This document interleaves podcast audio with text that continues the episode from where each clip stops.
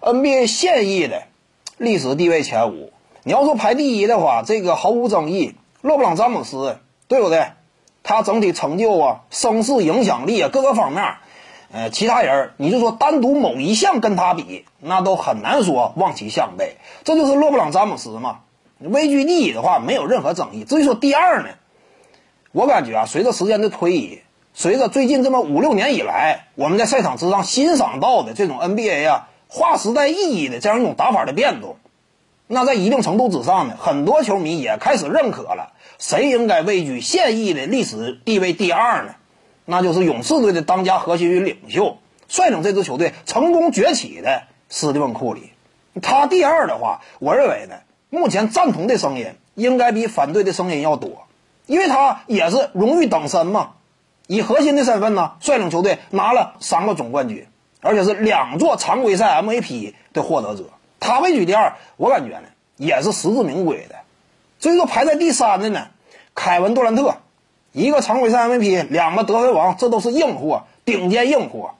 除此之外呢，冠军荣誉这块儿，老大核心身份他有所缺失，但是以老二或者说呢。那通常我们讲啊，在勇士队内老一点五的这样一种身份呢，他也收获了两枚戒指，对不对？那因此的话呢，也属于各项荣誉啊，多个维度都有所斩获。那放眼目前的整个联盟呢，你说凯文杜兰特位居第三，有没有敢叫号的？这人也少。那么位居第四的呢？我认为啊，就是这个字母哥阿德的昆博。为什么说现役排历史地位，字母哥能够位居第四呢？首先一点，人家现在手里就握着一个常规赛 MVP，而且不出意外，这赛季结束之后，考虑到他打出的历史第一级别的这样一种效率，这个非常炸裂嘛。他非常有可能蝉联常规赛 MVP。一旦两个顶尖荣誉在手的话，蝉联获得，那他这个历史地位啊，一般般的撼动不了。你比如说像什么卡瓦伊莱昂纳德呀，莱昂纳德的技战力，那当下联盟绝对前三，甚至不夸张的讲，综合攻守两端呢，比他技战力强的这个人，你真是很难说出来。说出来也有争议，但技战力归技战力，历史地位归历史地位。历史地位你要没有顶尖硬货的话，你就完。就好像皮尔斯嘛，比卢普斯没有顶尖硬货，你咋往历史地位里排呀？你就很难跻身嘛。因此呢。非常有可能手握两个常规赛 MVP，并且是蝉联的字母哥，现役历史地位，我感觉很有希望位居第四，很有希望。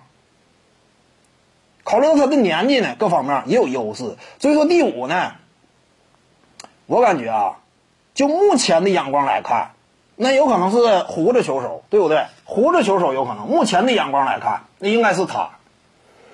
至于说猛男呢？猛男目前啊，整体排位还是位居胡子之后的。为什么呢？